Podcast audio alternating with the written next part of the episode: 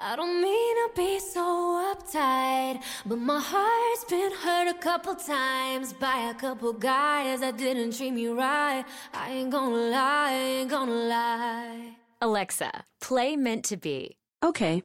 If it's meant to be, it'll be, it'll be. Baby, just let it be.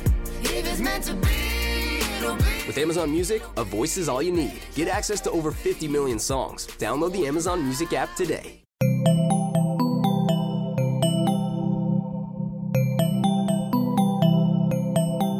Escuchando Posta, Radio del Futuro.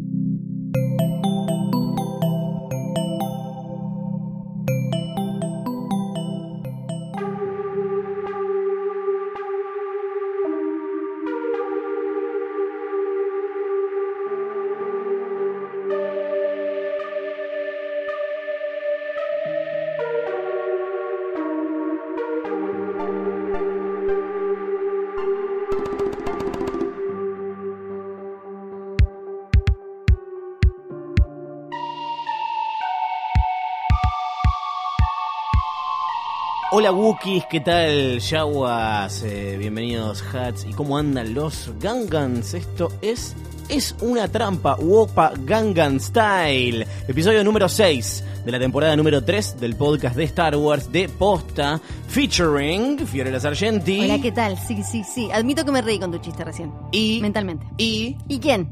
y yo. Luciano Banchero, Es claro cierto. que sí, aplausos. ¿Qué tal? ¿Cómo estás esta semana? Bien, eh, estoy muy emocionada porque finalmente llegaron eh, los premios de esta temporada de Es una trampa. Los primeros premios de Es una trampa, en realidad, ¿no? Es cierto, tercera temporada, primera vez que vamos a hacer una entrega de premios. Son como los Star Wars Awards, Star Pero queda muy complicado. Para mí tienen que ser los porgs de oro. Los porks de oro, está Sí. muy bien, me en gusta. vez de Romay, eh, ¿a quién podemos tener, no? A tener a Obi-Wan entregando. Claro, Vamos sí. podemos tener un montón de Force Ghosts entregando. El In Memoriam no se termina más. O en vez de promotoras dando vueltas ahí con canapés y eso, hay este, muertitos, ¿no? Hay slave muertitos. claro, por todos lados, sí. Para, Hermoso. ojo que Java de Hat podría ser un gran anfitrión de los porks de oro. Sí, se queda ahí quieto y le pueden pasar por encima, se pueden sentar, ¿no? Sí. Entrega por Aptra la Ah. monja pescado. Sí.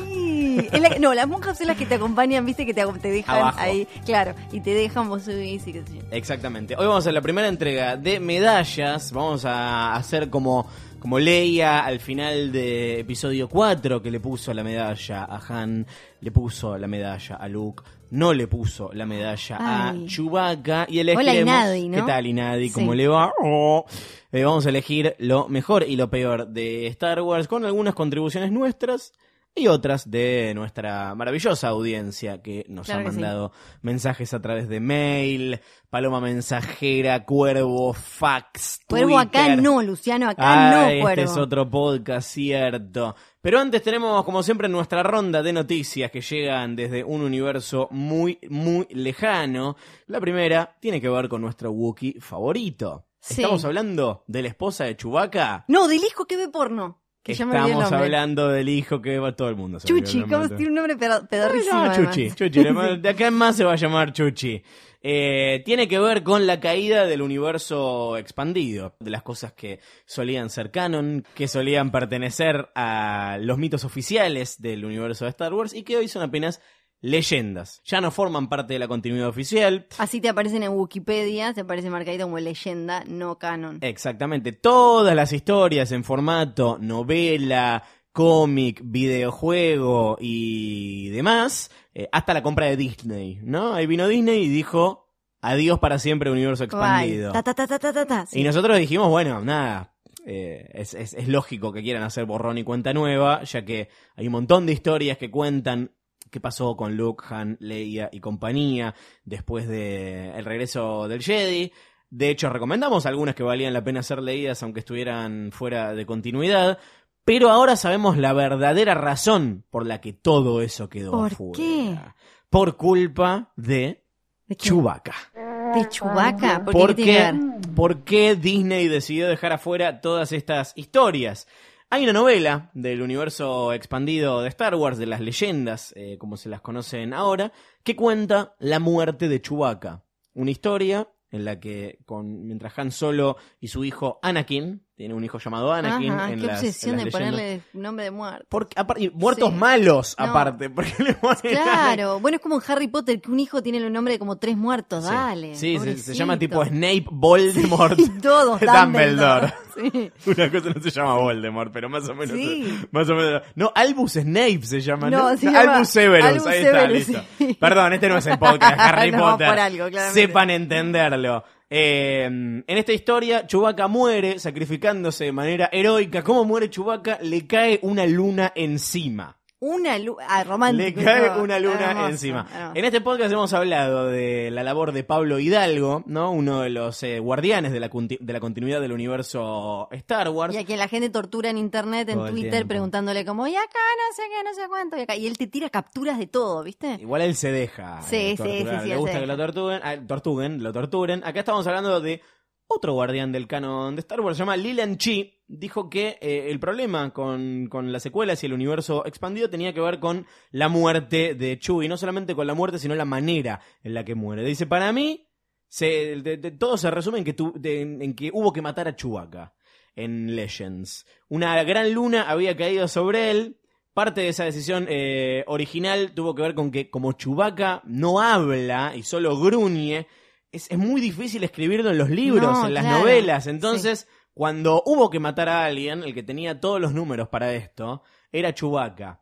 Pero dice, si tenés la oportunidad de traer de vuelta a Chewbacca en una película eh, live action, no, les- no los vas a privar a los fans de volver a ver a, Chu- a sí. Chewbacca. Y no, no, no había manera de, de hacer un episodio 7 que no solamente no tuviese a Chewbacca, sino que además tuviese que explicar que a Chewbacca le había caído una luna en la cabeza. Imagínate que en un momento le explican a Rey qué pasó con Chewbacca. No, bueno, eh, Se- Mira, ¿viste la luna? ¿A quién no se le cayó una luna encima? La claro, momento? alguna vez. Así que eh, ahora sabemos que gracias a Chewbacca el universo expandido sentido. no existe más. Eh, esta novela está ahí de todos modos todavía.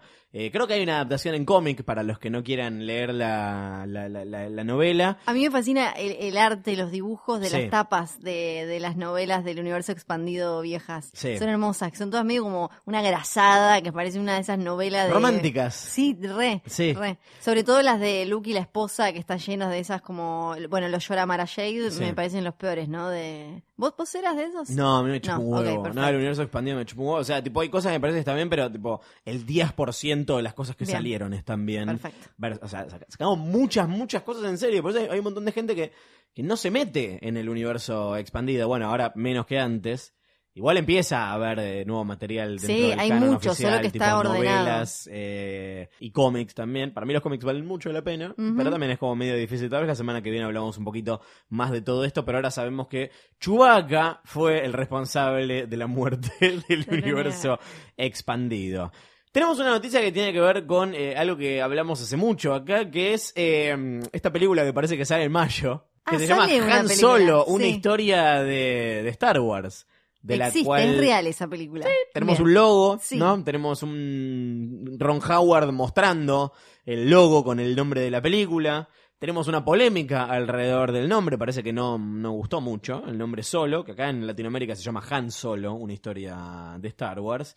Eh, y la verdad que no se sabe mucho más. Las cosas que se saben las podés deducir. Sabés que está Chewbacca, entonces asumís que si es un joven Han Solo va a conocer a Chewbacca en la película. Sabés que está Donald Glover como Lando Calrissian, decís, bueno, esta va a ser la película en la que se queda con el Millennium Falcon y demás. Pero ayer, en el día de, ayer, cuando estamos grabando este podcast un día miércoles, eh, ayer martes, salió la sinopsis oficial cuatro meses antes del lanzamiento de la película. Todavía... La sinopsis que es algo que sale al retoque. Sí, Sí. sí, sí, sí.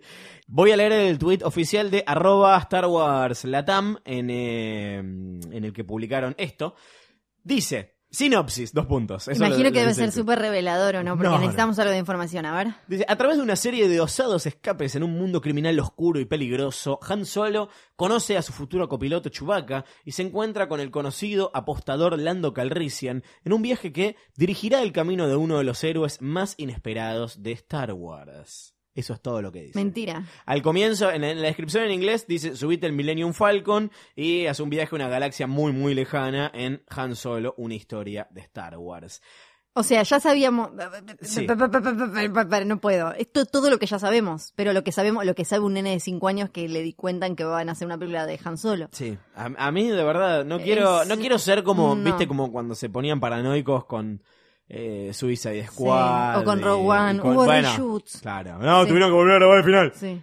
Bueno, está bien. Gran final igual, eh, estoy a favor de ese, de ese final que volvieron a grabar, pero es raro que no haya todavía. Es raro. nada. Incluso con gente que se sabe que es muy secreta y No, no, no, sí, guardiana claro de sí. la privacidad de las cosas. eh, pero tipo, a ver, antes de que saliera de la Jedi hubo dos o tres trailers. Sí. Acá todavía no hay nada. Tiene que, o sea, No. puede ser que todavía The Last Jedi está en el cine. Para mí no tiene nada que ver porque ponerle Marvel, siendo de la misma compañía. Sí, va el tra- claro, Sale, Aven- sale Black Panther y te mandan el trailer de, de Avengers. Sí, sí, sí, y la cosita de Ant-Man ¿Sí? y la de y ahí van enganchando todo. Sí, es raro. También eh, hay que acordarse que este año no, no va a haber Star Wars Celebration, que para mí también tiene algo que ver con que sea la película de Han Solo, la que la que sale eh, y el tema de la expectativa y los actores y los personajes y lo que podés vender. Así que, pero es loco porque Rogue One no tenía ningún personaje conocido y se, se la notaba una película como mucho más segura en cuanto a marketing para Sí. la empresa. Y acá tienen un personaje recontra querido, tienen a Chewbacca que le gusta a todo el mundo, lo conoce to- todo el mundo y esto, nada, no tenemos un, po- un póster. Pasa que no sé cuánta gente quiere ver eh, a, otro a otro actor que no es Harrison Ford haciendo esto. Había un rumor ahí dando vueltas que decía que Disney ya se preparaba para que la película fuera un fracaso. Sí. Lo de que el ver, pibe era malo, Eren Rage que... Sí. sí. Es medio gracioso porque en Hail Caesar de los Cohen, Sí. el personaje de él todo el tiempo lo están cagando a pedo porque no sabe actuar. Justo la vi hoy y pensé eso y la estaba viendo y decía, no, sigo sin verlo al chabón. Tampoco sé si es, eh, me parece que si haces una encuesta con, eh, a ver a los fans, bueno, como la que hicimos, eh, a ver qué tipo de spin-off les gustaría ver, no sé si Han Solo estaba muy arriba, por esto de que, para empezar, es una cara muy conocida, Harrison Ford, es como, es muy parte del personaje, la impronta que él le, le dio. Entonces no sé si era algo que la gente quería ver. Yo tenía ganas de ver la película cuando era de Miller y Lord. Sí. Es como todo bien con Ron Howard, tiene como un, un promedio de pifies y aciertos bastante parejo. Ujú. O sea, Aparte es correcto. por decirte una que me gusta mucho, me gusta mucho Rush. Sí. Pero no, no sé, no me gusta el código da Vinci. Claro. Como- Sí, es co- igual cuando es cuando la película es mala él es correcto, o sea que no es que tiene Sí, cuando la película es mala sí. no es de él la no, culpa. exacto, sí. Generalmente. No es un es un buen director. Pero bueno, mientras tanto, mientras esperamos que salga eh, Han Solo, una historia de Star Wars en el mes de mayo, tenemos para, para entretenernos, tenemos una nueva película de Star Wars, o una nueva versión Ajá. de una vieja película de Star Wars, porque así como a veces nos pronunciamos a favor de, de los fans que están al pedo y ponen su tiempo al servicio de obras de bien como la, mm, el- la, la versión demasterizada que hablamos en su momento en la primera temporada es una trampa, la versión de A New Hope, en la que no están todos los efectos que George Lucas le agregó después en, las- en las reediciones posteriores. Hay gente que invierte su tiempo en hacer nuevas versiones de las películas, que es una edi- edición de los últimos Jedi en la que no hay minas. O sea, no tenemos a la protagonista que es Rey, básicamente. No hay. No la tenemos a Leia. No. No tenemos a Holdo. No. No, tenemos a Rose. No y- está, no, no. Nada. Cero. Fin. Se llama The Last Jedi The Feminized Fan Edit. Ajá. Sí. O sea, los últimos Jedi, el corte de feminizado. Perfecto, sí. Dura- sí. Primero, empezamos por la duración de la película. Eh, los últimos Jedi, 2 horas 35 minutos, la película más larga de todas las de Star Wars. La versión sin mujeres de la película dura 46 minutos. Y sí, y sí, sí. Pensemos en cosas que no incluye la película. No incluye el sacrificio de Paige al comienzo. Ajá, sí, claro. No incluye eh, Leia Mary Poppins. No. No incluye el sacrificio de Holdo. No, claro. tiene escenas con Rey. No sé, no sé, o sea, no lo vi porque la verdad es como no cambia nada que la baje o no la baje. La verdad Sí. es que siento curiosidad porque no entiendo cómo lo hicieron. No, para mí, eh, creo que me parece haber leído que viene como con una advertencia de que tiene plot holes porque hay cosas que no pudieron acomodar.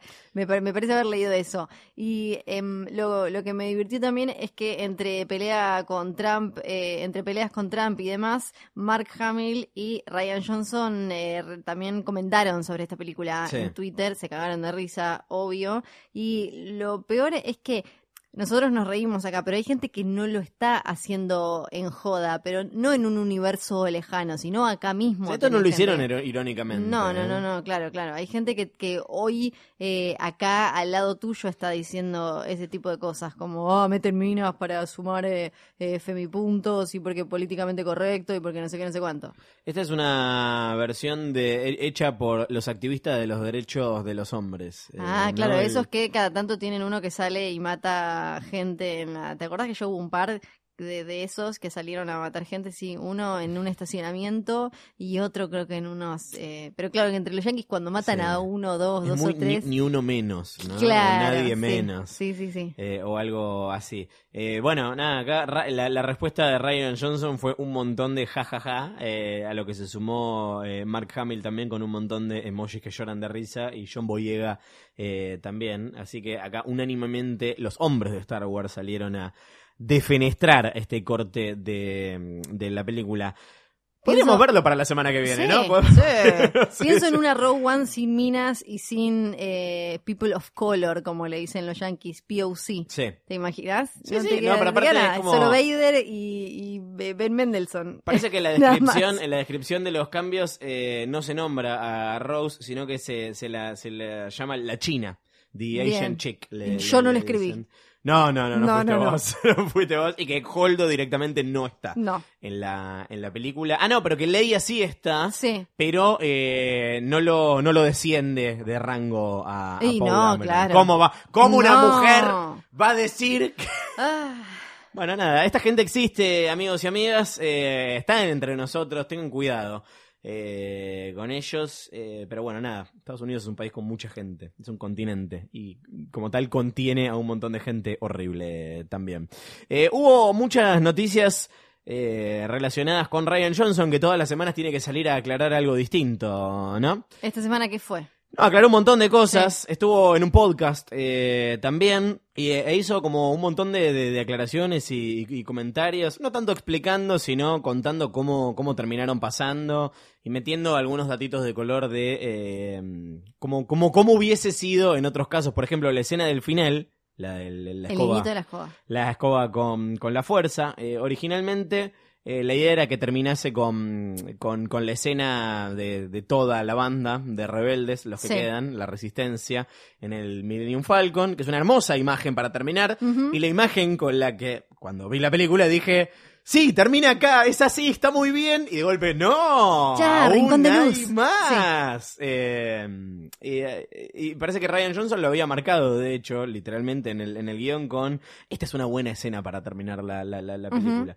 Y finalmente eh, dijo, para mí era muy importante tener esa, esa última escena porque eh, convierte lo que hizo Luke de un- una acción que salva a 20 personas en algo que inspira a toda la galaxia. Viste que no solamente el nenito agarra la escoba con la fuerza, sino que están haciendo como una actuación de Jugando, esa misma claro. escena con, con muñequitos. Eh, la noción que estamos tratando de instalar, dice Johnson, es algo grande, estamos, estamos instalando algo grande para el próximo capítulo, o sea, para la próxima generación de, de Jedis. Y cuando Leia dice, tenemos todo lo que necesitamos, está hablando de todos los que están en el Millennium Falcon, pero también lo que vemos a continuación, que es que ahora tenemos una galaxia que vio este faro de esperanza y está siendo inspirada para eh, luchar la, la, buena pelea. Que es algo que Star Wars no hacía muy bien, eso de mostrarnos qué pasaba en, en- en el común de la galaxia y demás con las acciones que nosotros le veíamos a nuestros héroes, que cuando lo intentaron hacer te salió el especial de, de- ¿De con Navidad? Chewbacca, Ah, con la familia de Chewbacca así, esperando que era como, ah, así es como se vive. Eh, así que se entiende y se entiende sobre todo de cara a lo que viene y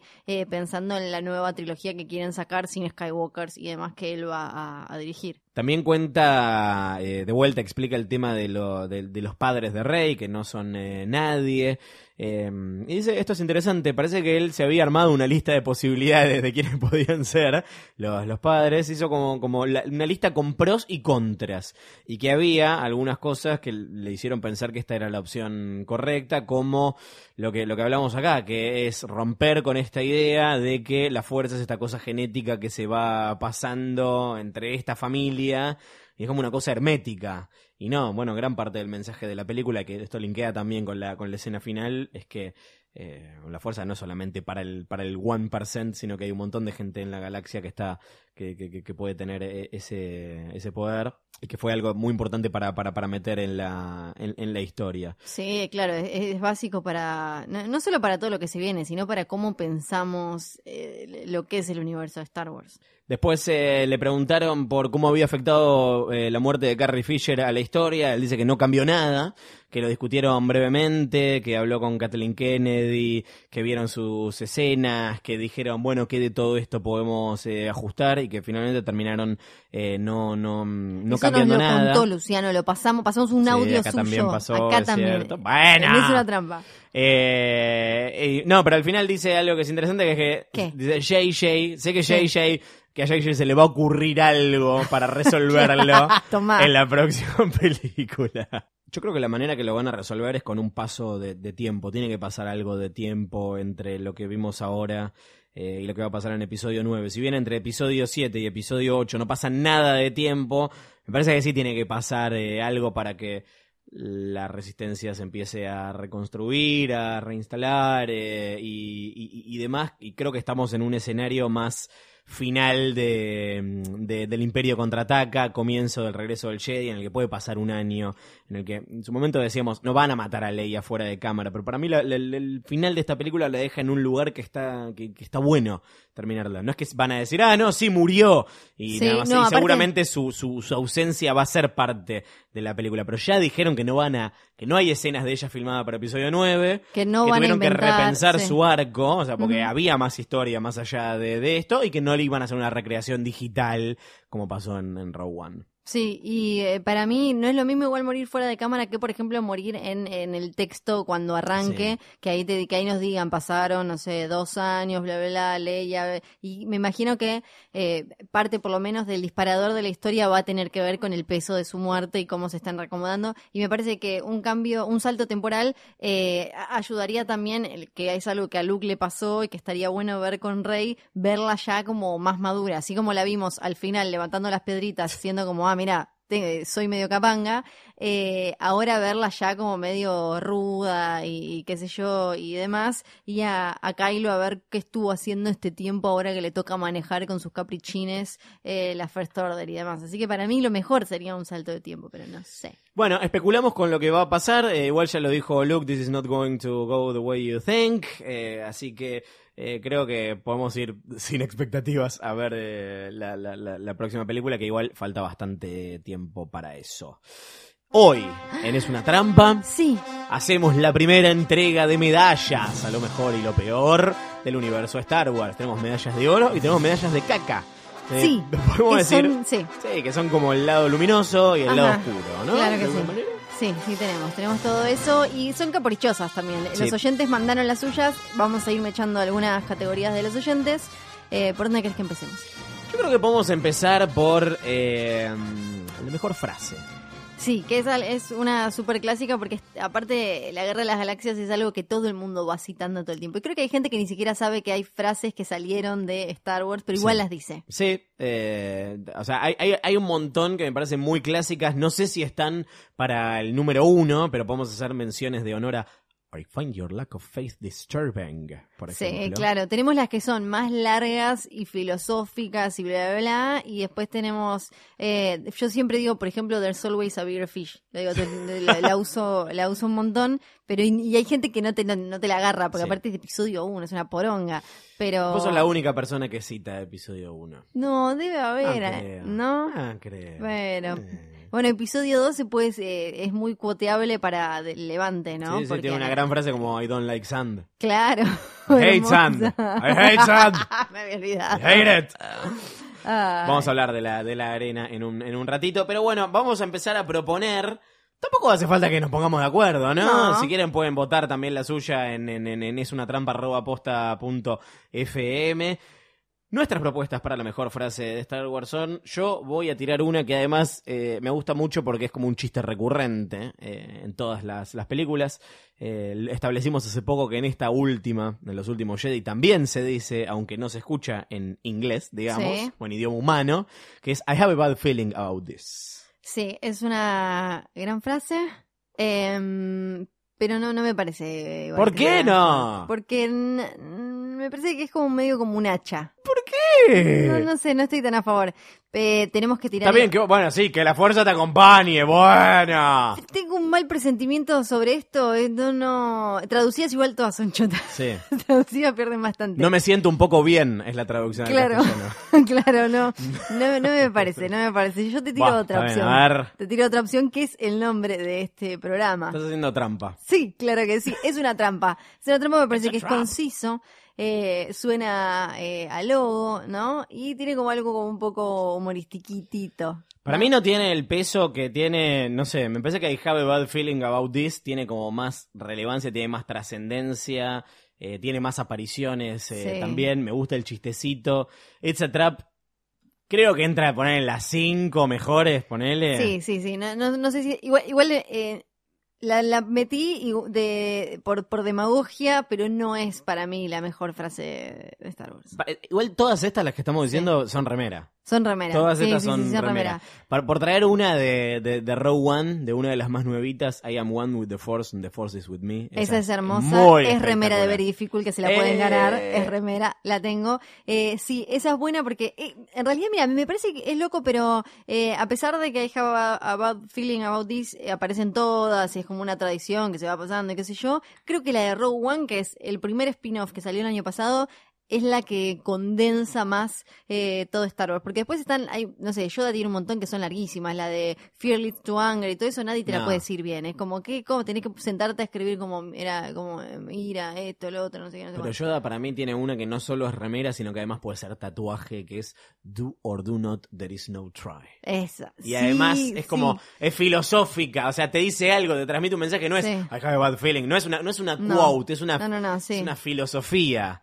Sí, y después tenés, eh, eh, a, mí me gusta mucho You Are My Only Hope, pero no te dice nada, pero es como, sí. claro. ¿Le ponemos el porotito, se la damos a Yoda? Se la damos a Yoda, sí, sí. El sí. ganador de la Sí. primera medalla de esta noche es Yoda.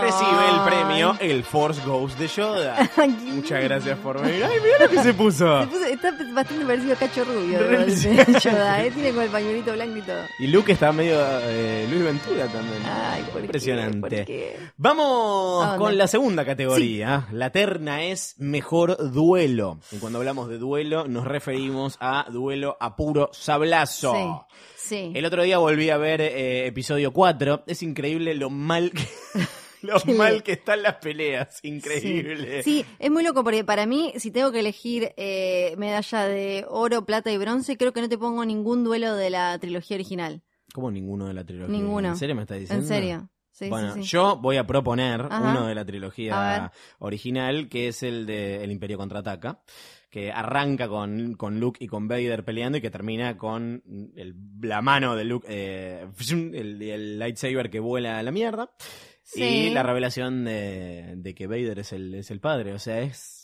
para mí es como es perfecto. Eh, tiene agregado. Está bien, o sea, a distinto. nivel coreografía no es gran cosa. Sí. Como, bueno, recién me estaba refiriendo a la de Obi-Wan contra Vader, cuando Obi-Wan se convierte en toalla. No, ese, esa para mí Esa no. es pésima esa es y no, mala. no, no, no entra, no entra de ninguna manera, pero La de, la de Luke y. me parece y- mucho más climática. Tiene un Eso. momento en el que, o sea, primero el, el- el La escenario es todo está distinto. muy bien, sí. Exactamente. Hay como, en el momento, Luke, o sea, Luke se está escondiendo, Vader lo busca.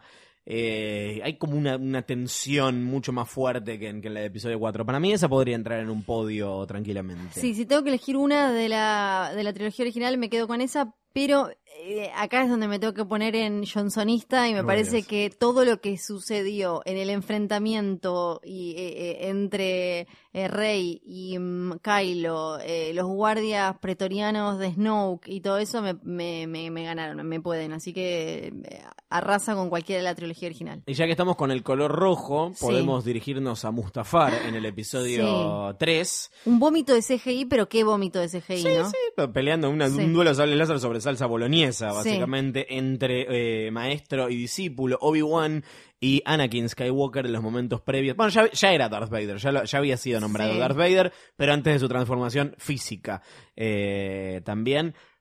Para mí está buenísimo, o sea, la Está coreografía buenísimo. está buena. Los Sí. efectos, bueno, nada, son medio de su época también. No envejeció bien, pero en su momento, yo creo que es uno de los momentos más impactantes Sí. de, la, de, de- de la saga. Por peso, por diálogos. Y además eso, por las cosas que se dicen, Sí. o sea, el dolor real de, de Obi-Wan, de vos tenías que equilibrarlo. Sí, sí, sí. No sí. pasarte al lado de los Está malos. súper bien esa.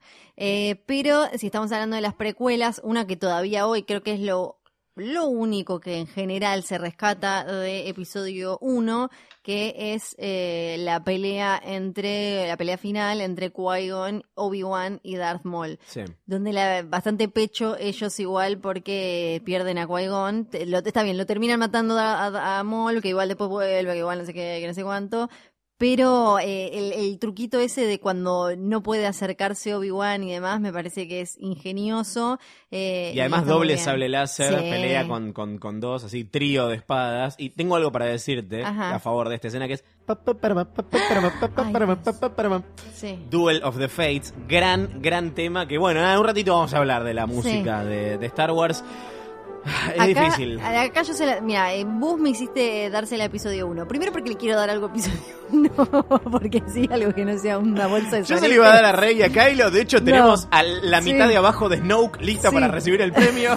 Pero ¿Le vas a no. decir que se vaya? Sí, le voy a decir eso yo porque está el pedacito eh, ahí de Darth Maul y la coleta de Qui-Gon que vinieron a recibir eh, mi medalla. Mi medalla, Le- por No, menos. le damos, vamos a estar, vamos a tratar de ponernos de acuerdo en la medida de, lo, de- de- de- de lo posible. Mejor duelo entonces para Darth Maul versus Qui-Gon y eh, Obi-Wan. Dos personajes, aparte Sí. de, Obi-Wan, ¿no? Darth Maul y Qui-Gon Jinn, que podrían haber tenido una, una vida un poco más extensa. Creo que Sí. no- si no se hubiesen muerto y los hubiesen mantenido, eh, creo que hubiesen sumado a las precuelas. ¿Sí? Parece que sí. Mm, sí, puede ser. eh, sí, sí, lejos puede ser. Sobre todo porque episodio 2 eh, viene bastante flojita en cuanto a personajes. Vamos a hablar de. Me encanta esta categoría y ya empezamos con las medallas Ay. oscuras. Peor figura paterna o materna Ah. en comedia. Yo tengo una que me parece que, que se gana todo, Sí. que es eh, Padme. Padme. Padme, la reina Amidala, porque, porque decidió morirse, decidió traer sus dos criaturas al Sí. mundo, sabiendo que el padre de esos niños se había convertido en el mayor tirano de toda la galaxia y decide morirse. Recuerden que lo dejan en claro y dicen, eh, no, esta, esta chica está todo bien, pero parece como que no quisiera vivir más. O sea, decidió abandonarlos a su suerte. Bueno, pero también están los que decidieron abandonarla literalmente, los padres de Sí. Rey, los nobodies de los que tanto se ha eh, Los hablado. Exactamente. Que Cayeron en el Paco. la dejaron. vendieron por enanos y merca. sí, sí, o su equivalente en el universo de Star Wars. Eh, quiero sumar también a Luke Skywalker en esto, que para mí fue una terrible figura paterna para Kylo Sí, Ren. sí. Mucho más terrible que Han Solo, que es como medio... eh, eh, y no vemos mucho de la relación entre ellos, más en el despertar de la fuerza, pero tampoco hay demasiado No. vínculo el- padre-hijo ahí. acá te dice. Siento que la figura paterna era Luke. en Sí, acá te dice que ahí. él al padre no lo odiaba. Claro. O sea, que él terminó de volverse loco por Lucas Skywalker, ¿no? Como, como que le- lo que te da a entender también el otro es que los, los padres, en- él había quedado medio entre eh, la, la carrera de la vieja, Sí. el, el padre que era así como medio una desidia, canchero, que andaba por la vida, pero no que eran, claro, no que eran pésimos padres. Me parece que Luke es eh, la peor figura. ¿Podemos decir que Obi-Wan Sí. Kenobi es una mala figura paterna? Yo creo que sí, porque mm, le, primero le dejaron, eh, le, dejaron a Anakin y mira, ¿no? Lo, lo- Sí. lo que hizo. Y después No es tan culpa de él. es bastante culpa de él. Sí, lo de- culpa le de dejaron, él. le dijeron, cuidá a este chiquito, mirate, Pero acá tiene no sé qué, no sé cuánto, cualquier Bueno, en episodio, en episodio 2 y 3, cuando Anakin es más grande y, y, y más forro Sí. y persona espantosa. eh, y cero simpático, pero porque también nada, lo castearon mal, hay que decirlo. Eh, es cierto que Obi-Wan lo tiene como medio así de costado y no quiere y le, lo le tira. y algunas lo- cosas, pero después lo deja solo. Y después Sí. para mí también es pésimo lo que hace con Luke, porque acá tiene más la culpa George Lucas que no había terminado de pensar la historia, ¿no? Sí. Pero eh, cuando finalmente Ben se encuentra, o sea, Luke encuentra a Obi-Wan Kenobi escondido, qué sé yo, le tira un montón de mierdas que no sirven, No, le miente. Esas no son mentiras, son ciertas from a certain point of No, view. claro, claro. Eh, así que me, me parece que es bastante pésimo Obi-Wan. Y que se da cuenta cuando se convierte en toalla, dice como eh, la cagué. Esto es lo único que puedo hacer por este pibe. Sí, pero a los dos minutos ya empieza a mandarle mensajes por Sí, la men- por la fuerza a Luke como Trust boludos". your feelings, use the force. ¡Basta! ¿No ve que quiero invocar el rayo Claro, dentro de la, de la ranura? Re pesado. Yo se lo voy a dar a. a los papás de Rey.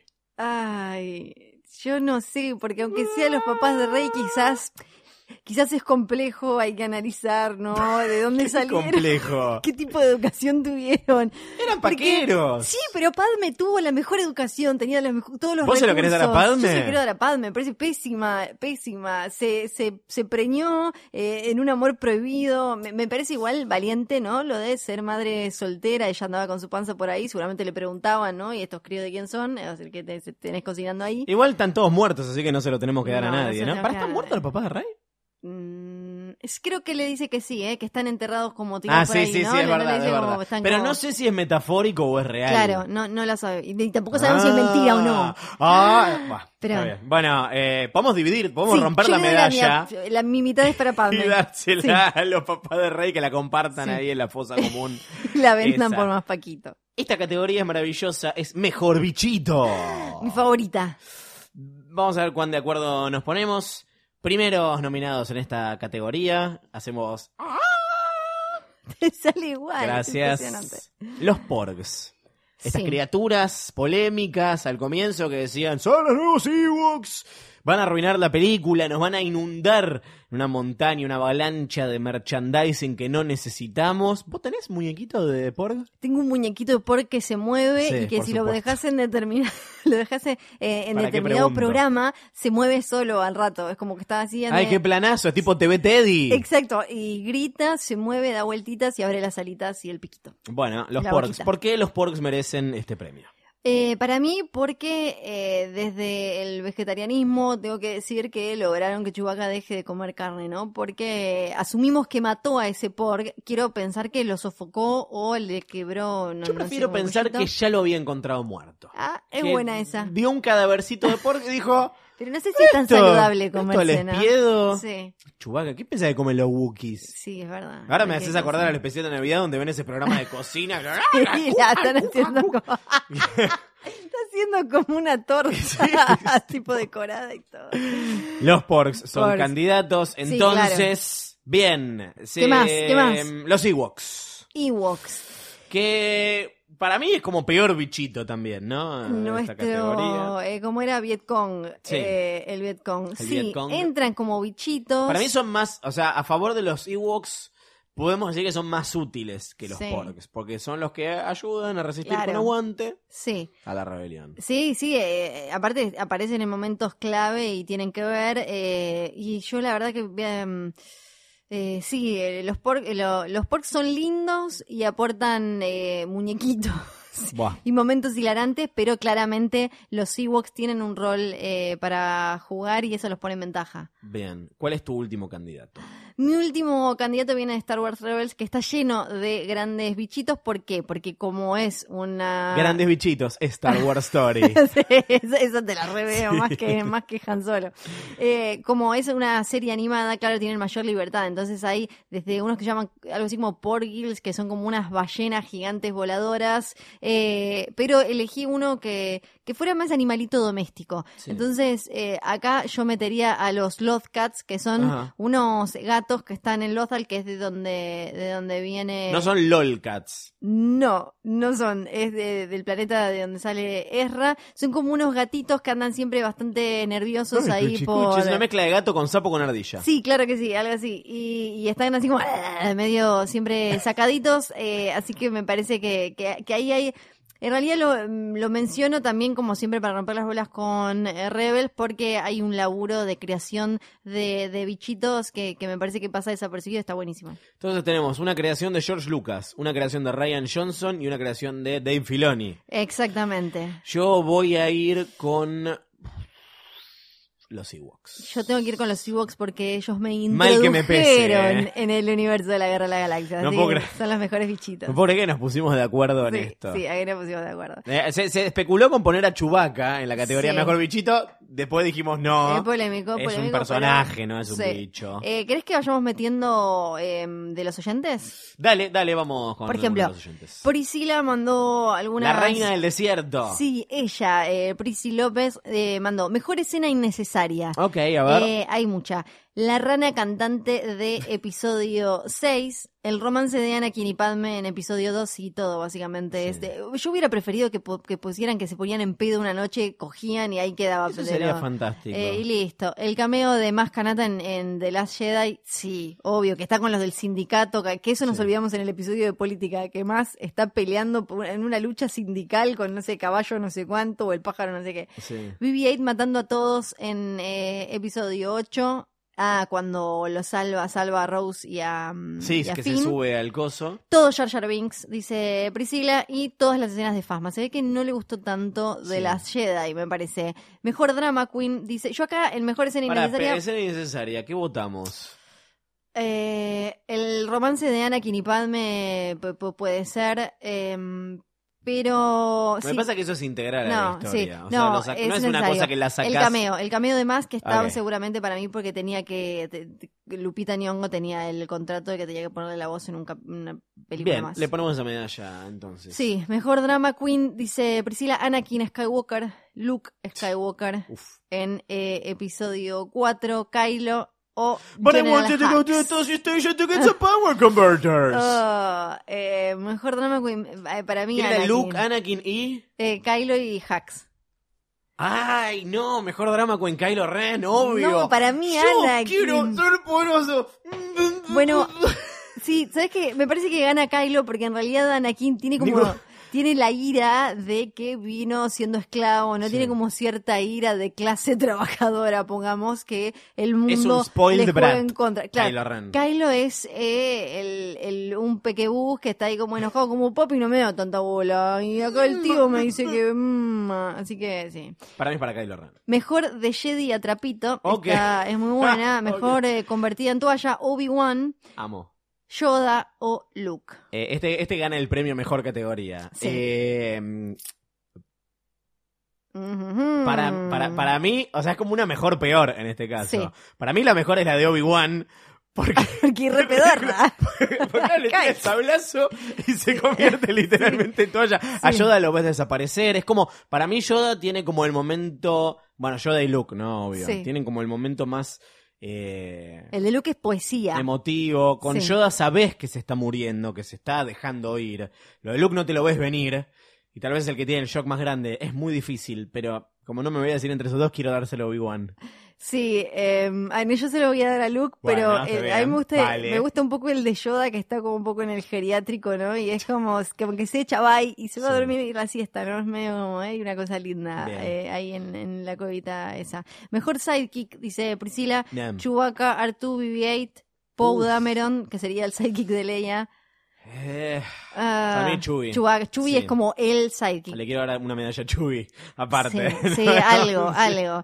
Eh, mejor escena de mm, eh, pérdida, De pérdida no de hay. parte de, de cuerpo, dice de Ah, amputación, mejor escena de amputación. Obi-Wan cortando la mitad, eh, por la mitad a Darth Maul, el conde Dooku cortándole el brazo a Anakin. Obi-Wan cortándole todo a Anakin, de verdad lo achura, lo hace. Darth Vader cortándole la mano a Luke, Kylo cortando la mitad a Snoke. Yo voy a ir con Vader y Luke. Eh, Me gusta mucho cuando sí, lo muy a bueno. Anakin igual, ¿eh? Es Sí. como, como queda tipo... Sí. I hate you. Eh, Peladito, me gusta como la peladita. Ahora estamos haciendo mucha imitación, buena, ¿no? Es Esa es como- muy buena, sí. Y mejor trío eh, ¿Eh? pone, sí, Luke, Han y Leia, Obi-Wan, Anakin y Padme, Obi-Wan, Anakin y Ahsoka, yo me quedo con esa, Rey, Finn y BB-8. eh, Yoda, Obi-Wan y Anakin como Para mí es Jedi. Rey, Finn y Poe ese, ese trío. ¿eh? Sí, Perdón. sí. Jyn Erso, Cassian y Cachuzo también son Ah, buenos. esa me gusta son mucho. buenos. Bueno, ese lo dejamos vacante. Sí. Eh, sí, ¿qué más? ¿Tiene, ¿tiene más? Y por último, mejor Sí. muerte de personaje que ni vamos a extrañar. Oh, por Dios. Mace Windu, que creo que. No me pongan al almirante Akbar en esta categoría, No, por favor. esta me gusta, esta me gusta.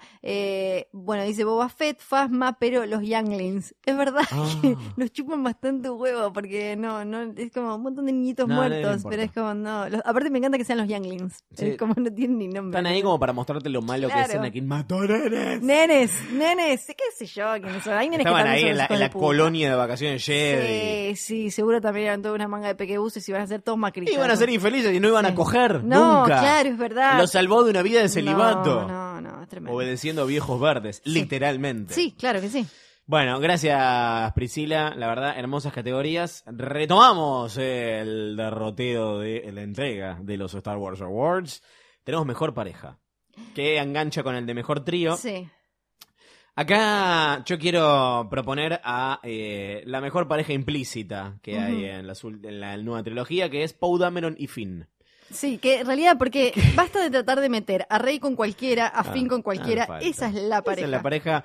Puede ser un bromance. Sí. que nosotros estamos leyendo mal todas las señales. Pero también puede Es ser como que se amen. Ricky Martin y Maluma. No sabemos si es real, pero queremos creer.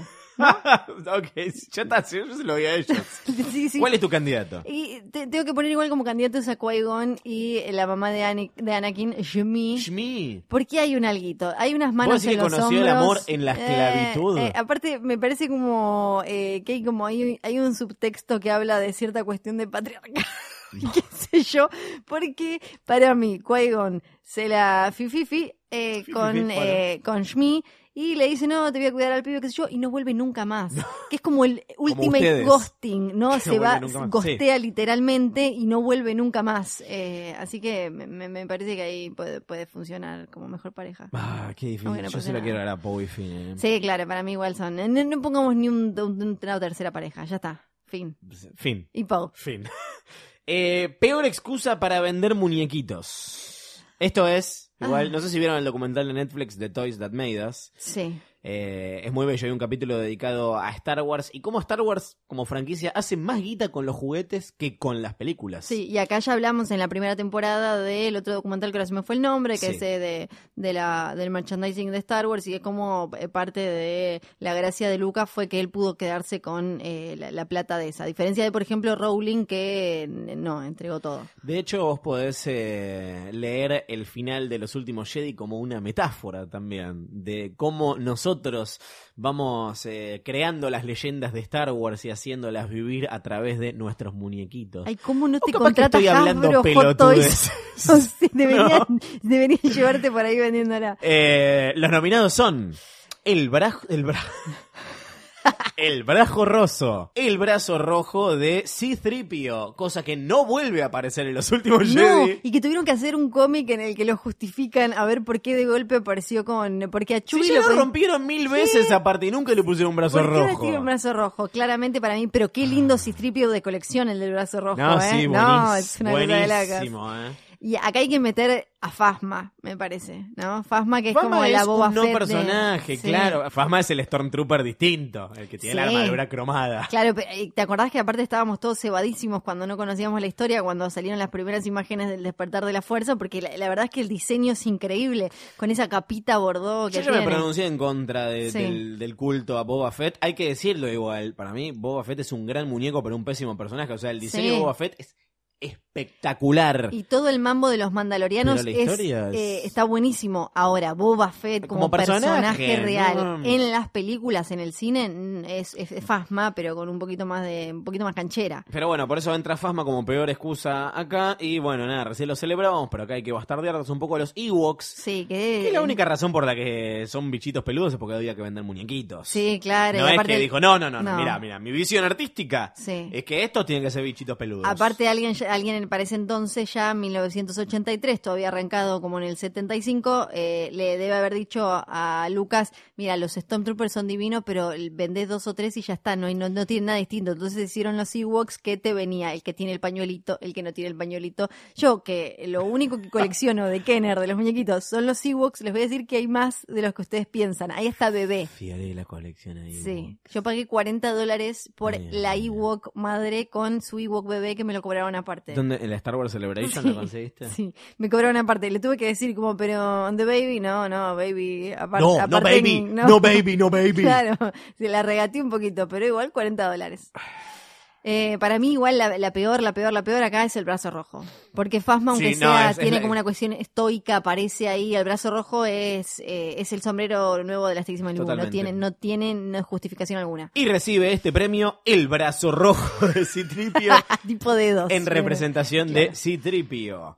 Eh, vamos con una que me gusta mucho, que es Mejor Nave. Hemos hablado de las naves acá en Es una Trampa, hablamos mucho de la X-Wing, que para mí es gran candidata, la nave icónica de la rebelión. ¿Qué te pasa con la X-Wing? Que para mí es protagonista también de una de las mejores escenas, de una de las tres mejores escenas de, de- toda la saga de Star Wars, que es la original, la escena en la que Luke eh, emboca su rayo adentro de la estrella de la muerte, pero toda esa previa en la que se van sacrificando y van muriendo los, los, los pilotos rebeldes, eh, es un momento de mucha, mucha ¿Cómo nos tensión. gusta ver de rebeldes muriendo, no? Nos fascina. Sí, sí. Pero me parece que en los últimos Jedi la escena del comienzo tiene ecos de, de esa escena sin Sí. volver a recrearla, como pasa al final del despertar de la fuerza.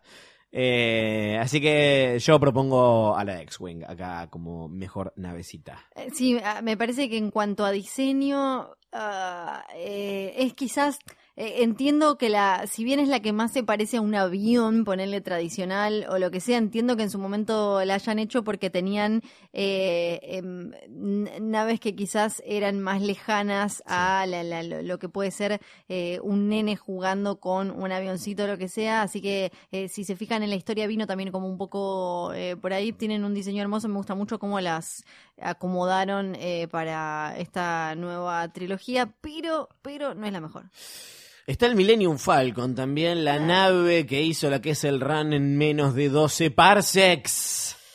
Eh, creo que es más lo O que una nos- galletita Oreo voladora. Sí, claro. eh, pa- para mí lo que nos pasa con el halcón milenario tiene más que ver con lo emotivo que con el diseño. Sí. Pues si la ves, es súper icónica, pero no, no, no tiene, no es estéticamente eh, atractiva. Y tenemos los TIE Fighters ahí, Ahí también, los que parecen moñitos. Eh, si mencionamos a la X-Wing, la nave icónica de los rebeldes y de la resistencia, tenemos que mencionar a los TIE Fighters eh, imperiales. Yo le quiero dar mi voto al Millennium Falcon porque también, como me pasa con I Have a Bad Feeling About This, me gusta este, este chiste recurrente de que es una nave de mierda. Me parece que parte de su encanto está ahí, en este Para juego entre, entre que Han dice que es la mejor nave del mundo y cómo esto pasa desde episodio 4, Sí. como todo el mundo le dice esto es una cagada,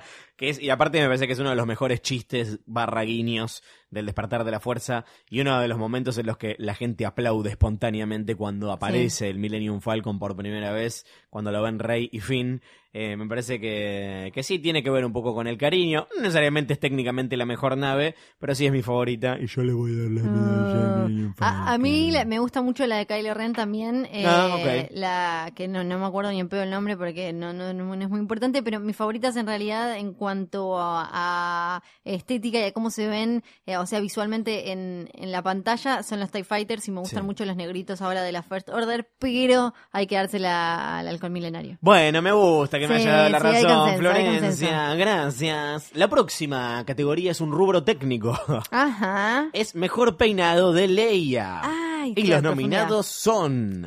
Tenemos eh, las, ¿cómo le podemos decir? Las tortitas que vendría a ser el pelo Death Star, el Sí, modelo. las donas son para mí. Exacto, Yo las, donas. las donas. Eh, que es el, el modelo más icónico de Sí. Leia, que en realidad no lo usa tanto tiempo. No, lo usa desde que la, desde que la secuestran hasta que la rescatan. Claro, y ella cuenta en, en el libro que ya recomendamos varias veces de Princess Diaries, cuenta Sí. cómo fueron diseñando lo que tiene que ver con pueblos originarios de los Estados Unidos, las rebeldes de, no me acuerdo, eh, mexicanas y demás, y que eh, lo diseñó una mina que creo que era la única, creo que ella cuenta ahí que era la otra única mujer que estaba laburando en Star Wars con ella, que era una señora muy grande, Sí. em, que creo que se llamaba Pat McDermott, y em, que le pesaban mucho, que eran muy incómodas las cosas esas. Cuenta que cuando se tienen que, em, eh, hacen como la, la lianita Sí. eh, con Luke, ella pensaba que se le iban a caer porque eran muy, muy incómodas.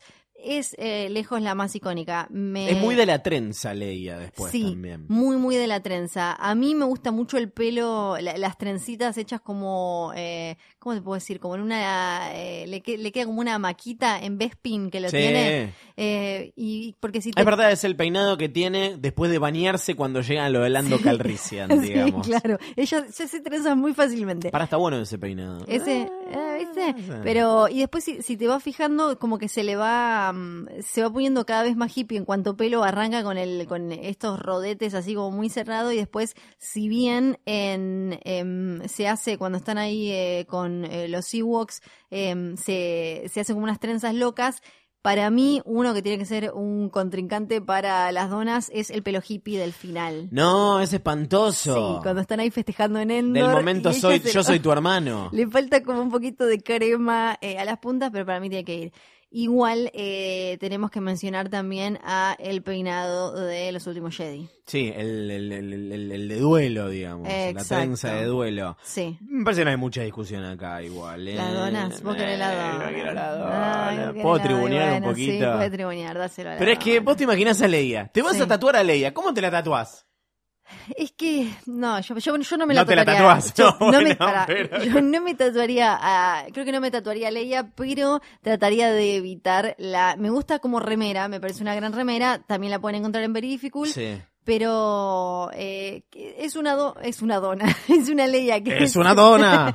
que It's a bun. es combativa, pero me parece que es la imagen más de princesita en apuros y qué sé Sí. yo, y no, no me Cuando era chico eh, y vi el regreso del Jedi por primera Sí. vez, me gustaba mucho cómo le quedaba el pelo cuando se saca el casco, ¿viste? Cuando va a rescatar a Sí, Han es y verdad. lo saca de la es la única vez que lo tiene más medio Carrie Fisher. Sí. O sea, el pelo Carrie Fisher. Sí, sí, me re gustaba el de ella con ese pelo. Sí, sí, sí. Eh, pero bueno, nada, tampoco compite con las Vans. Le damos la bienvenida a las donas. Le damos la bienvenida a Pat McDermott, que también se presenta como Force Host y recibe el premio, recibe la medalla a Mejor Peinado. ¿Querés que te lea algo más de oyentes? Que Sí, tenemos un montón. Este llegó hace un ratito nada más.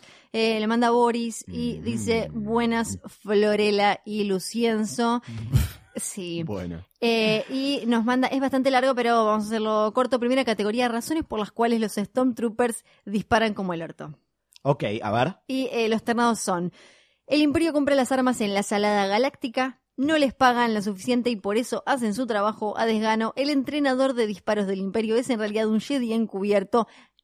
Yo me voy con esa, que eh, cuya misión fue entrenar eh, lo más como el orto posible a los Stormies para que no le peguen ni al piso. El problema es que nunca le avisaron todo el temita de la Orden 66 y de que se murieron casi todos los Jedi y el tipo sigue ahí me mal entrenando a las tropas imperiales. Yo le, gusta- doy, le doy a esta la Sí, sí, me, me gusta porque eh, además te da nombre de, de- de película, que es El Imperio compra caca.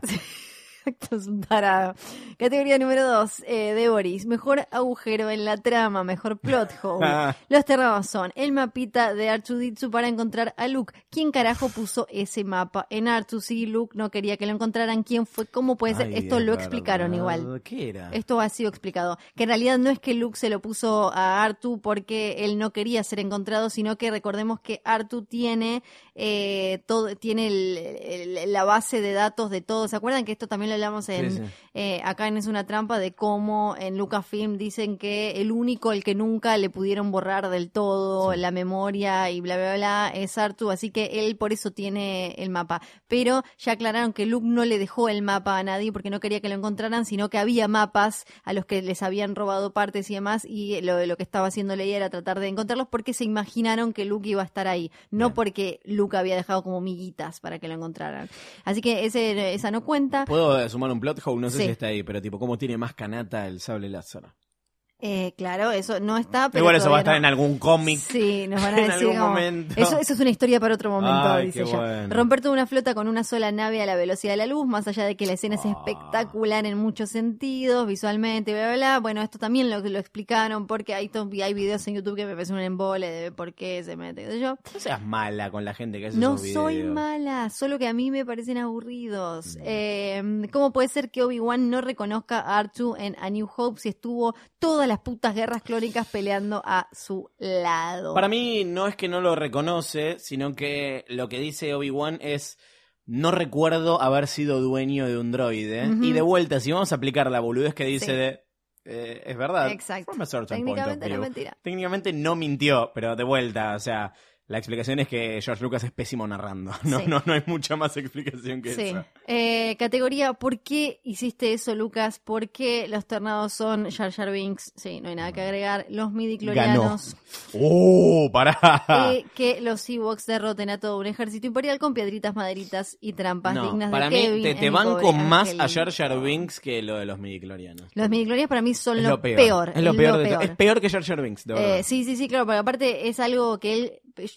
él quiso poner para cambiar todo, el- todo su universo, todo lo que había creado y, y es pésimo, le, le quita.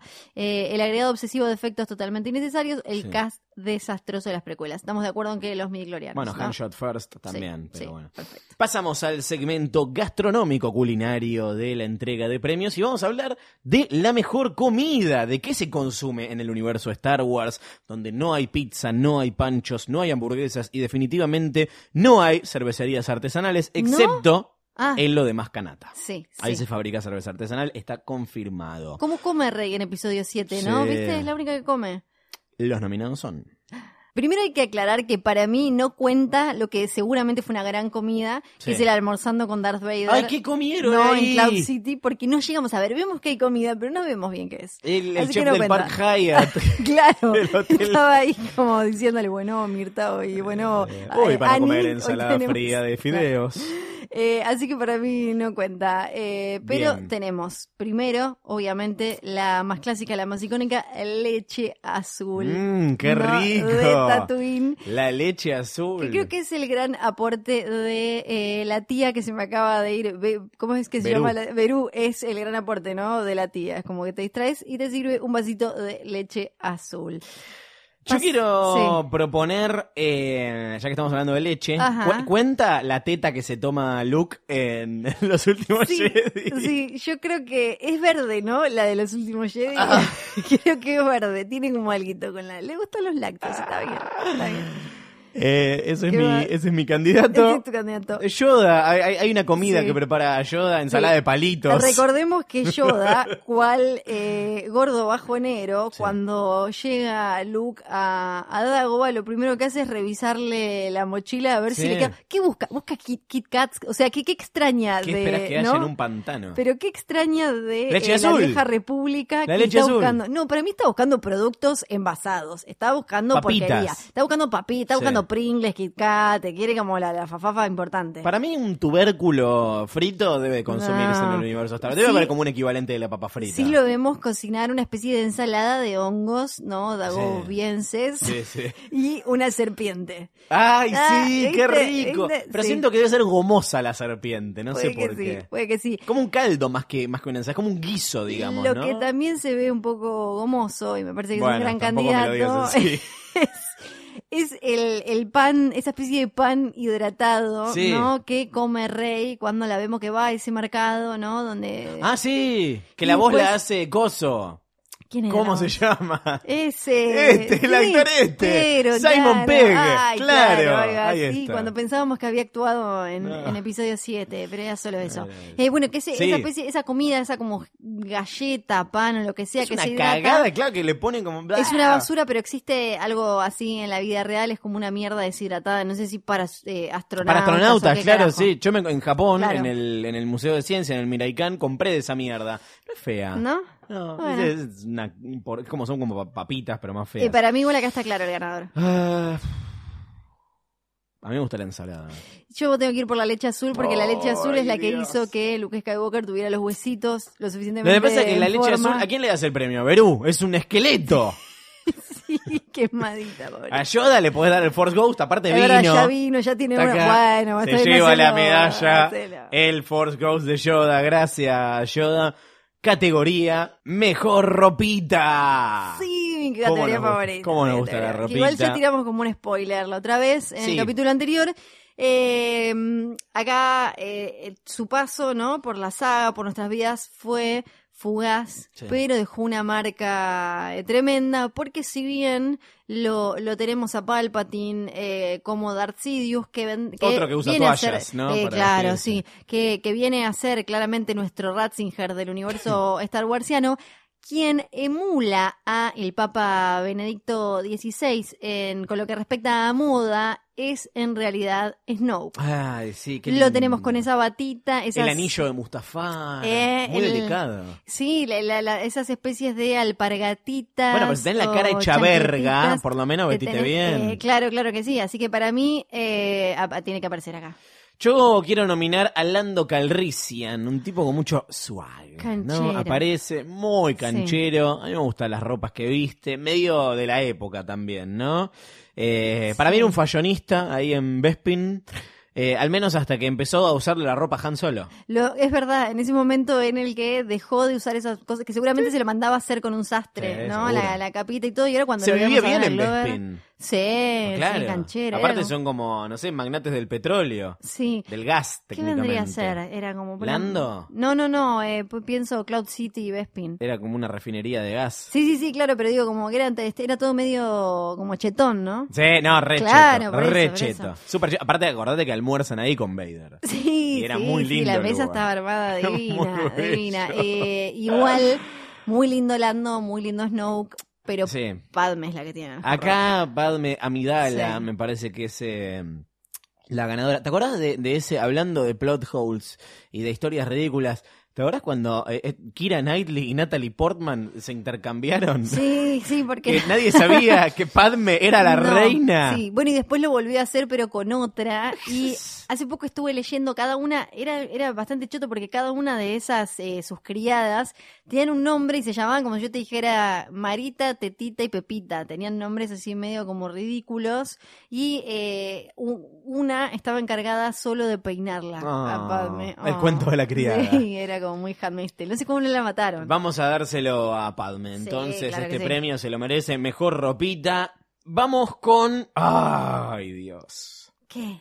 El peor momento en la historia de Star Wars. Ah, ya mencionamos Hay gente que va a decir los últimos Jedi enteras, Sí. sáquenla del No, canon. No, Anakin tratando de levantarse a Padme, toda esa secuencia en episodio 2 del cortejo. Que es horrible, es Bueno, horrible. ya no la, entendés la cómo primera, puede ser la que ese primera chico se haya conversación. No, no, no. La primera conversación, que ella le dice, qué grande estás. Sí, vos también estás muy grande. Eh, grande en, en belleza, quiero decir. Y Obi-Wan con cara de qué. Sí, Perdón, y te puedo, te puedo citar la primera conversación real. Es, Sí. ¿Are you an angel?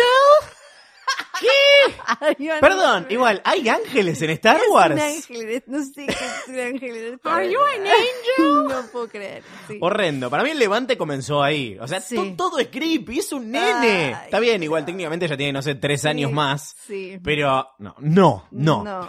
También vinculado con esto del momento I heard sand. Es. Ay, pero es, es demasiado es muy difícil encontrar otro que, que sea peor que esto. Mm, No, para mí el cortejo, ¿eh? Para mí lejos todo el cortejo Anakin Padme es eh, de lo peor, pero vuelvo a meter a Carrie Fisher y eh, Ah. anécdotas que, que, que plasmó en su último libro, porque ahí ella trata de explicar por qué en un momento Leia habla como en británico. ¿Qué? Viste que cuando vos ves a New Hope, para, para empezar, eh, creo que hay tres personas que dicen Alderan y todas la dicen de manera distinta. Alderaan. Alderan, Alderan, Alderan, Alderaan. Alderan. Y ella, eh, si no me acuerdo mal, es cuando está con Vader y con Moff Tarkin, que creo que es cuando ahí le muestran como, eh, mirá. Para mí se le contagió todo británico, dijo. Y ella, que estaba en Londres, recordemos y todo, si uno lo ve hoy, habla con un acento británico. I recognize your stench. Medio Madonna, ¿no? Sí, claro. Sí, sí. Era como Madonna en su etapa Guy Ritchie. Es verdad, no es el momento como, más feliz. No, eh, para mí es esta. Pero Pobre. lo que tiene es que tiene como una un lado B simpático, que es que ella se rió de Ah, eso y nos hace recordar a Carrie Fisher y demás. Mm. Pero lo peor lo peor es el cortejo entre To- Anakin to- y Padme. todo lo que tiene con, con- con Anakin es choto, pero Sí. esto es, es lo peor. Anakin tratando de convencernos que se puede levantar a Natalie Portman es lo peor de la, de la saga. Volvamos al lado luminoso de la vida y vamos con mejor droide. Ay, esa es muy peleada. Ah, Lejos. Yo te digo una Sí, cosa. a ver. Acá hay una decisión polémica que va Ajá. a ofender a mucha gente y que va a pedir que borren es una trampa del canon de los podcasts de posta. Que es que en esta categoría no entra Citripio. No. Que para mí No. lo podrían matar una vez. Sí. Está todo bien, Anthony Edwards, bien. Pero es como. A mí no me resulta querible. No, a, a mí no me molesta que esté y entiendo y me parece como, ah, mira, lo que sé yo, pero no, lo extrañaría, lejos, ¿no? Es como ese tío abuelo que dice, bueno, ¿sabes? Si se tiene que morir alguno. Sí le tengo cariño a Artu, Sí. que además es un personaje útil. Y es, eh, creo que eh, cabeza a cabeza con Darth Vader de lo más conocido de Star Wars, ¿no? Sí, Arturito, Yoda, ¿no? Arturito. Acá nos vamos, a, nos vamos a referir a los droides nominados por el nombre que, con, que, con los que El- los nombramos el acá. barrio. Arturito es uno de los nominados. Bebocho, Bebocho o BB-8. Que mantiene, aparte, mantiene su liderazgo en, en el sector infantil y demás. Pensamos que iba a ser como una ráfaga de popularidad, pero está ahí, sigue ahí, sigue ahí. Sí. Ah, sí. Esta es mi imitación de Impecable, la verdad.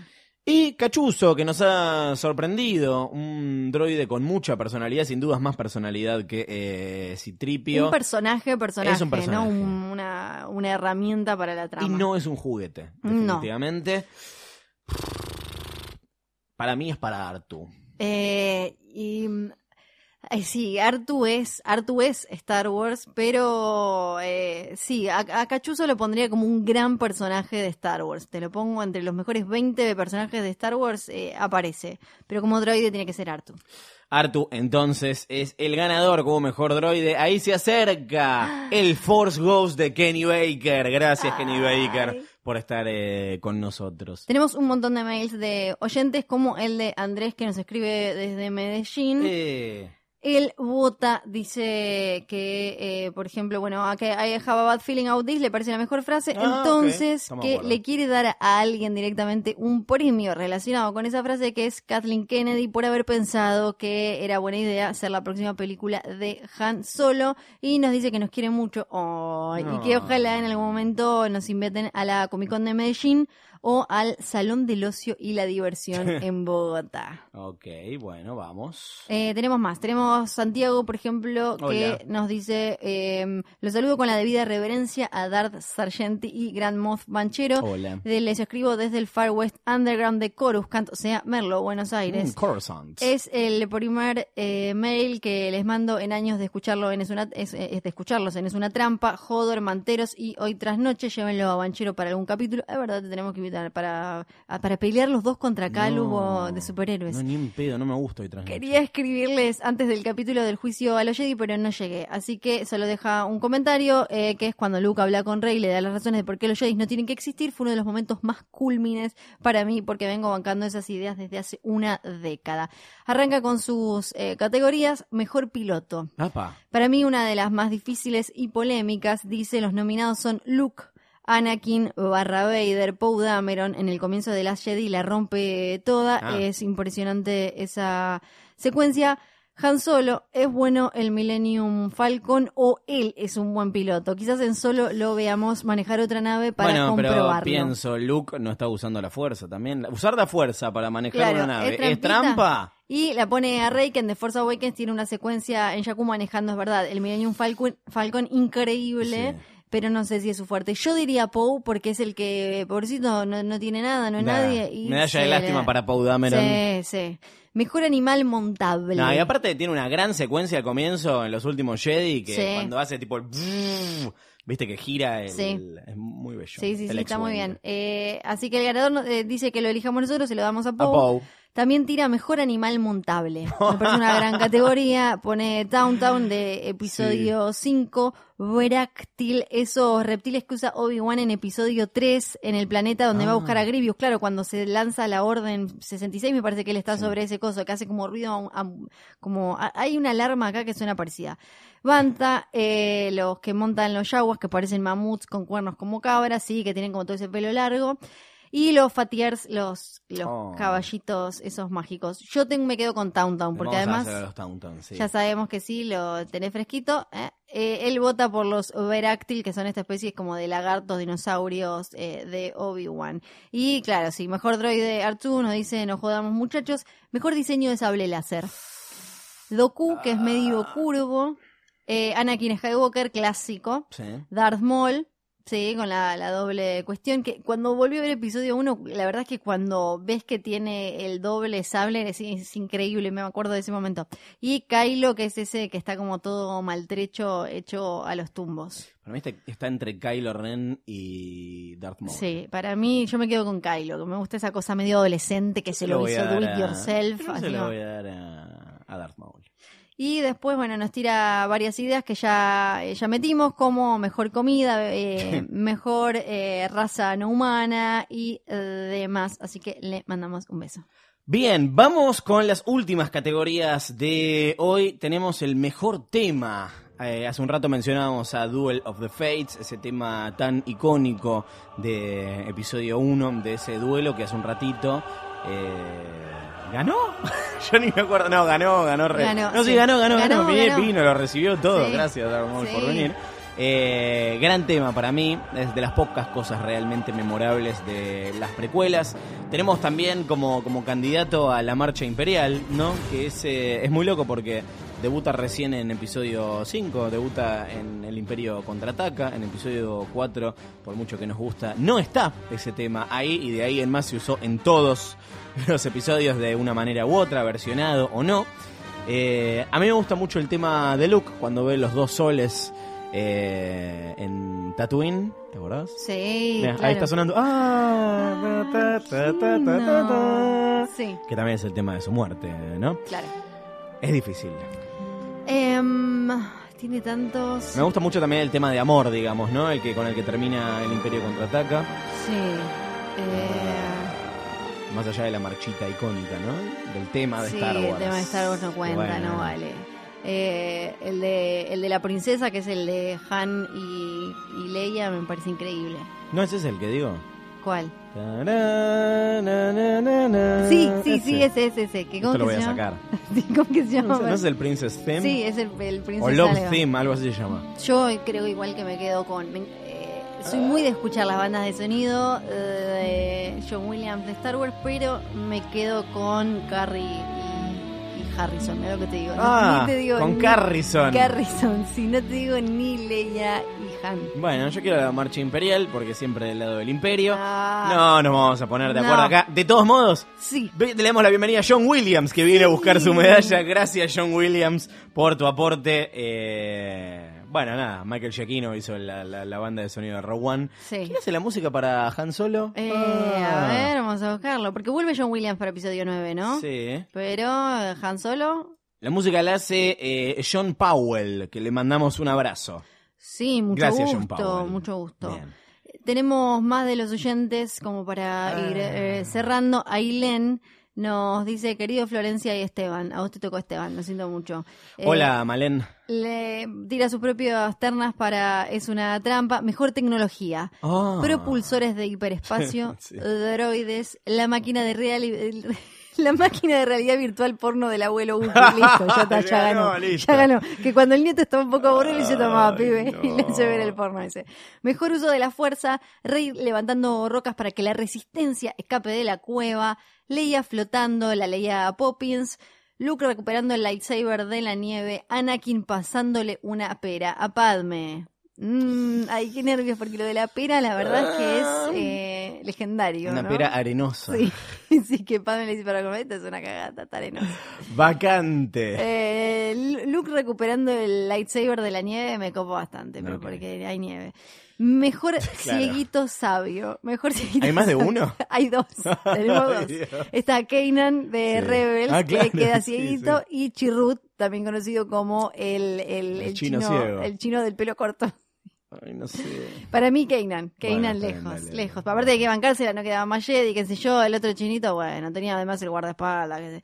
Y eh, mejor pareja, ella em, pone a Chirrut y eh, Base, base, no Sí, sé cómo sí. se pronuncia. Así que me gusta y, y de, de su terna de parejas hago que ganen ellos. Le mandamos un beso grande a Ailén. También un último, ¿crees un último mail? Por favor, a ver. de oyentes, eh, Aye mandó eh, para mejor, eh, por ejemplo, criatura. eh, ella también eh, sumó a la vaca estelar amamantadora de Luke. Nos mandó además, eh, Aye, después lo vamos a compartir, unos como flyers de eh, los premios de Es una trampa muy lindo. Mejor Jedi, ella pone Upa. Anakin, Ahsoka y Obi-Wan, no decide. Ya, sa- ya saben que yo elijo a Ahsoka, creo que vos te vas a quedar con Luke, ¿no? En vez de con Anakin. Eh, sí. Y mejor Sith, Darth Maul, Darth Tyrannus, Darth Vader o Darth Sidious. Ah, Vader. Sidious, Sidious. Es el que la vivió mejor durante más tiempo. Estoy leyendo, estoy volviendo a leer ahora el cómic de, de, de Marvel de Vader que escribe Kieron Gillan. Sí. Es maravilloso. Ah, lo quiero leer. O sea, Sí, y hay como un número. desarrollo de, de personalidad de Vader, así como medio con conflicto con su Sí. Que está muy, muy bien. Perfecto. Lo recomendamos. Bueno, gracias a todos los oyentes Bien, que mandaron. Nos her- quedaron un montón qué hermoso. ¡Ah! Mejor oyente tenemos que votar. Sí. Mejor para la oyente.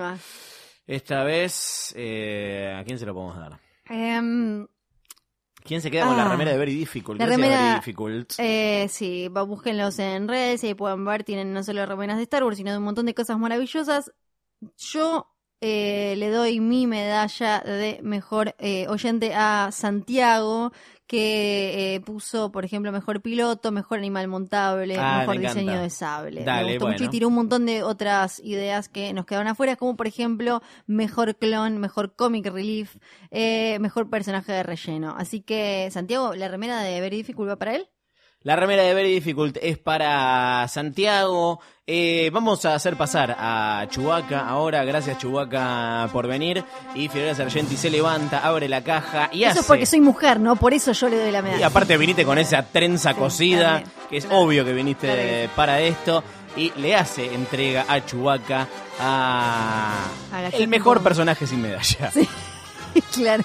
Sí, sí, sí. sí, que Gracias por venir, Chubi. ¿eh? Sabe agacharse y todo. Él Sí, es sí. un amoroso, pero no le dan. Gracias, Fiorella Sargenti.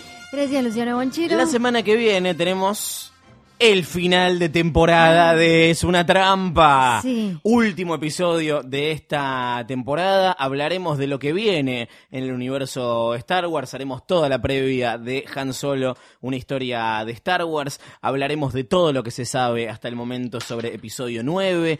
¿Qué cosas podemos esperar en el futuro? También especularemos con qué, qué puede pasar en una galaxia muy lejana. ¿Cómo queda conformado el canon hoy? ¿Qué es canon? ¿Qué no es canon? Hay- quedó mucho para hablar, así que en el próximo capítulo nos vamos a sacar las ganas de hablar de todo eso. Sí, y, y- hay una... Sí. Sí, no, y recetas para bancar la, la, la, la manija si es que la hay con Han Solo, ¿no? Pensé que iban a se ser puede- tipo recetas con leche azul. Sí, las recetas que mira Sí. la, la señora Chuy y todo eso. Dios. Y también recome- algunas recomendaciones de eh, qué ver y qué se viene en Rebels. Exactamente. Tenemos una pregunta para nuestros oyentes para la semana Mm. que viene. La última, el último premio de Very Difficult se irá la semana que viene. Y la pregunta es.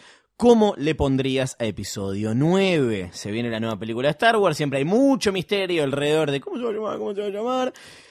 Nosotros haremos nuestras especulaciones, traeremos nuestros candidatos y ustedes tienen que mandar el suyo a es una trampa arroba posta punto fm, es una trampa arroba posta punto fm por mail, también por Twitter en arroba posta fm o con el hashtag es una trampa, ahí leemos sus sugerencias. También nos pueden contar por qué le ponen así, no pueden Sí. justificar su elección. Yo creo que ahora todos van a ir, ¿no? Al texto de los últimos Jedi, porque como salió el de. Porque el- Yo tengo esto un lo hicimos, sí, esto lo, sí, esto lo hicimos para episodio 8 y no le pegó nadie. Nadie, absolutamente nadie. Nadie, de nadie, nadie. Eh, así que vamos a ver, vamos a ver qué es eh, lo que opinan, vamos a ver qué es lo que se viene en el futuro, porque si hay algo que sabemos es que, como dijo Yoda, que el futuro siempre en movimiento está. Gracias Florencia Sargenti Gracias, Lorencito. y... Que la fuerza los acompañe. Ay, qué bien que te salió.